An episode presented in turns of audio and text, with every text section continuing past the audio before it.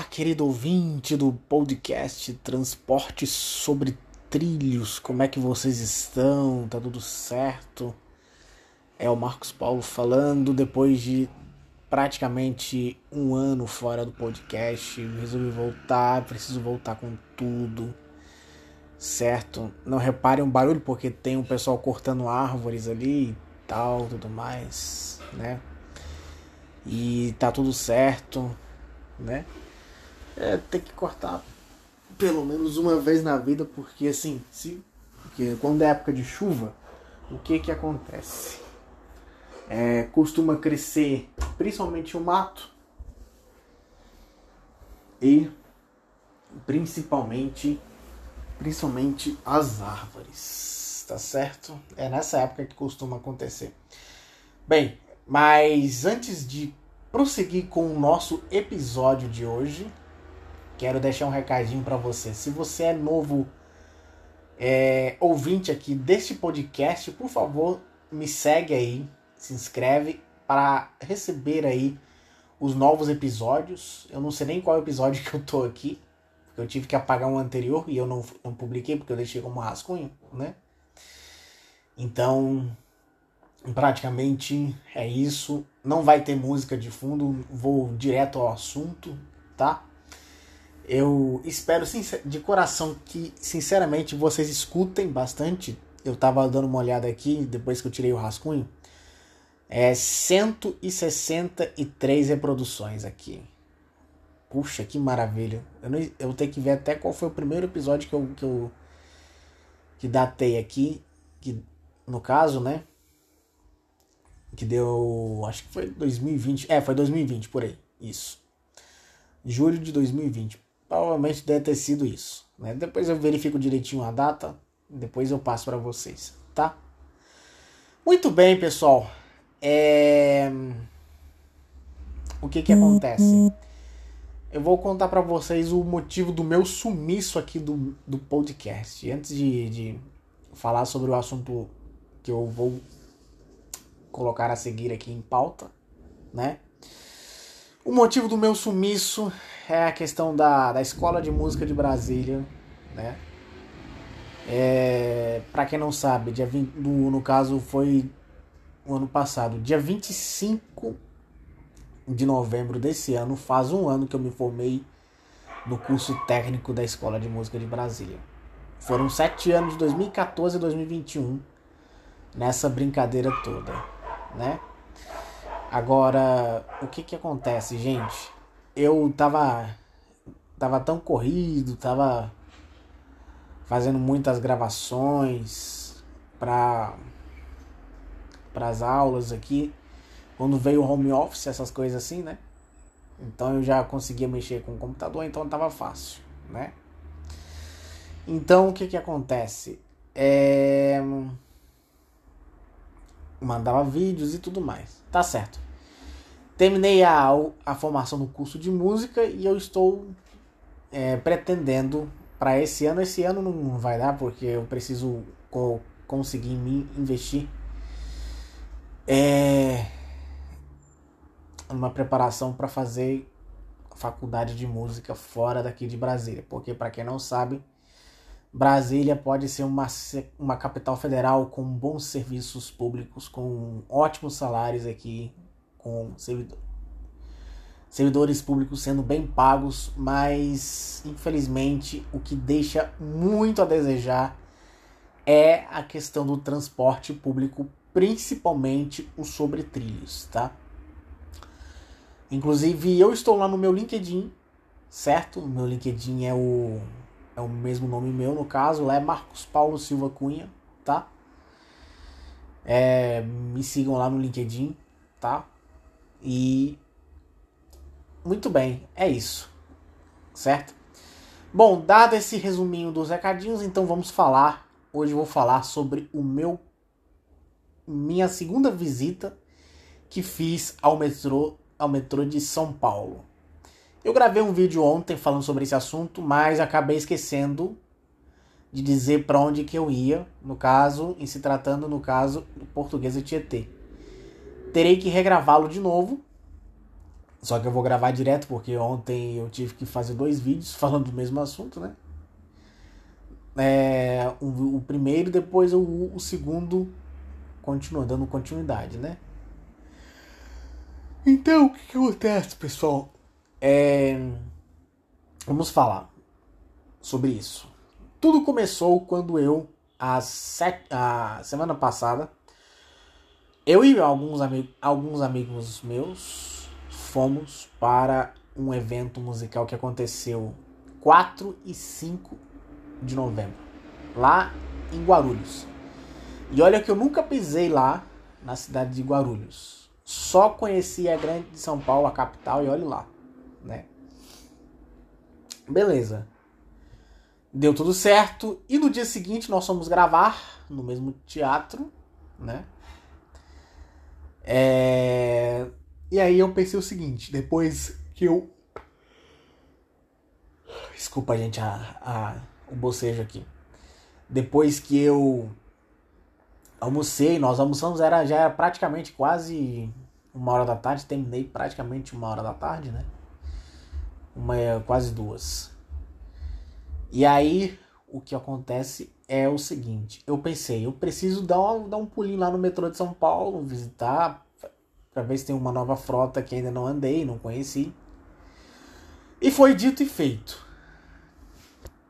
Nós saímos do teatro e fomos, e fomos é, até a, a grande São Paulo, que não é muito longe, ali de Guarulhos, né?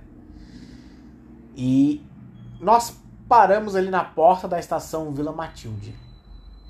E quando a gente parou ali na estação Vila Matilde, um dos amigos meus falou assim: Marcos, você não sabe quem está saindo ali. É o trem H 673. Ele deve ter lido o número do carro, mas, mas no, em se tratando de número de, do trem, era o H67 que estava de saída. Não sei se era para Itaquera, não sei se era para Barra Funda, enfim. O engraçado é que teve só teve muitos trens da frota H dando tomando conta da linha 3 vermelha, um pouco da frota K e só e só um pouquinho da frota G era para era para aparecer mais, né? Só que é aquela história, né? Tem que tem que revezar, tem que revezar, por exemplo, na linha 3 vermelha uns, uns 5, 6 ou mais trens. E na linha 1 azul, não sei quantos trens que poderiam podem funcionar, né? Enfim, é... nós entramos na estação e o engraçado, engraçado não, e o interessante da entrada dessa estação é que a AMPA subindo para a entrada se parece muito se parece muito com a a entrada da estação Horto Florestal. Horto Florestal do metrô de Belo Horizonte. Se você é mineiro, assim como eu, talvez deve se lembrar aí de como é a entrada dessa estação, né? E o que que acontece, gente? Chegando lá, nós fomos bem recebidos por uma funcionária. Ela nos deixou entrar. Tava só eu e minha tia, ninguém quis mais entrar e passear no metrô, não sei porquê, né? Ai, ai, enfim. É, conseguimos em, passar a catraca e descendo as, descendo as escadas rolantes. E quando a gente estava descendo as escadas rolantes, passou um trem da linha 11 Coral, não sei se na parte de baixo ou na parte de trás da estação da Vila Matilde, né? Porque dava para ouvir o barulho majestoso do, de um dos trens da linha 11 Coral. Acredito que deve ter sido um série 8000 da vida passando lá, né? Enfim. Bom, a gente chegou na plataforma e a gente nem esperou um minuto sequer que o trem H68 chegou e nós embarcamos nele. E o trem H68 chegou como que dizendo o seguinte, cara, deixa para conhecer a frota G depois, tá?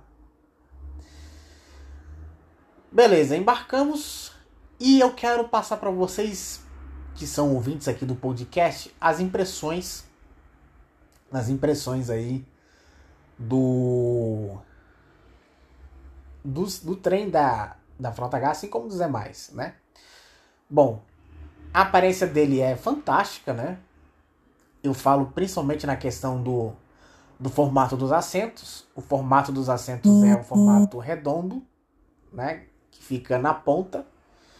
Os assentos, assim como nos demais trens de outras frotas, são laterais. Não tenho o que comentar. Porque isso já é moda, isso já é normal, normalzaço mesmo. Normalíssimo da Silva, aliás. E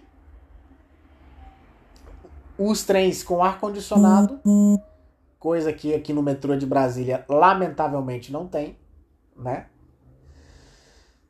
E é um trem que anda confortável, que anda macio, sem dar aqueles trancos, nem, nem solavanco, nem nada. É aquele trem que você encosta a cabeça na janela e. Nossa! É muito bom, cara. Muito bom. Muito bom. Tanto é que no final da, do passeio. No final do passeio não. Uhum. Antes de sair pra desembarcar. Antes de chegar na, na estação Sé eu perguntei para um usuário o que, que ele achava do metrô, né? Ele me deu a resposta. resposta, um feedback positivo. E nesse fim de. E aí, continuando, nós desembarcamos na estação Sé e eu gravei um outro trem da mesma frota, no caso era o H58. E o que que acontece? Nós descemos lá para Ninho Azul, tomamos o trem pegamos o trem L40 da Frota L e é a terceira vez que eu visito a Frota L, certo? As duas vezes foi quando nós fomos lá em 2020, né? Aí o que que acontece, gente? Nós descemos sentido portuguesa, nós descemos na estação portuguesa Tietê. E qual é a diferença gritante entre, por exemplo, sair da estação portuguesa Tietê indo para a rodoviária de mesmo nome, no caso a rodoviária do Tietê, e a estação interestadual de Brasília, no caso a estação Park Shopping, é que no, na estação Park Shopping, assim que você desce, é, desembarca do trem e desce as escadas rolantes, você já passa a catraca, já desce ali, e aí você tem que passar as, descer as escadas ali, né? E aí você tem que ir. É, e aí você tem que subir a rampa para entrar na rodoviária interestadual de Brasília. Você tem que entrar. Já na estação portuguesa Tietê, não. Acabou de descer do trem, você já desce a escada rolante, passou a catraca, você já vê que a rodoviária já tá ali, ó. Já tá ali bem coladinha, coladinha, coladinha, coladinha. Coladinha, bem próximo para você viajar para ou para o Rio de Janeiro, na, no caso, ou para Belo Horizonte, ou para Brasília, é, que seja, né? Tanto é que a rodoviária, na rodoviária, na verdade, é, é interestadual e internacional, porque ali tem ônibus que sai, por exemplo, para Argentina. Eu sei que tem. Tem uma. É, uma empresa rodoviária que transporta, que tem uma frota de ônibus que sai para esse país, né, no caso. E eu não sei se indo para o Paraguai também tem. E só sei que também já ouvi falar que tem um que vai para o Chile. Só que demora muito tempo, cara. Muito tempo mesmo, de verdade, né? Diante desse relato aqui que eu expus aqui em áudio nesse podcast, eu quero agradecer mais uma vez ao metrô de São Paulo por estar me incentivando cada vez mais, me motivando a ser o seu futuro usuário. Provavelmente seria usuário do metrô em 2024, porque eu pretendo estudar na Unesp, que é a Universidade do Estado de São Paulo ou USP, como, que, como quiser, né? Quem sabe? Mas é para isso eu preciso me estruturar para eu conseguir ter independência financeira e conseguir pelo menos estudar lá a partir de 2024. Por quê? Porque como eu falei para vocês aqui no início do episódio, né, que Brasília tem muito pouco deslocamento. Já era, por exemplo, pro metrô de Brasília chegar lá próximo da Universidade de Brasília. Coisa que no metrô de São Paulo, o que que acontece? A linha 3 vermelha, por exemplo, tem uma estação chamada Tatuapé. E ali pro... eu não sei se ali próximo da estação Tatuapé tem é... como é que fala? Tem uma facu... tem uma faculdade técnica, né, de curso técnico, né? É como se fosse uma escola técnica ali.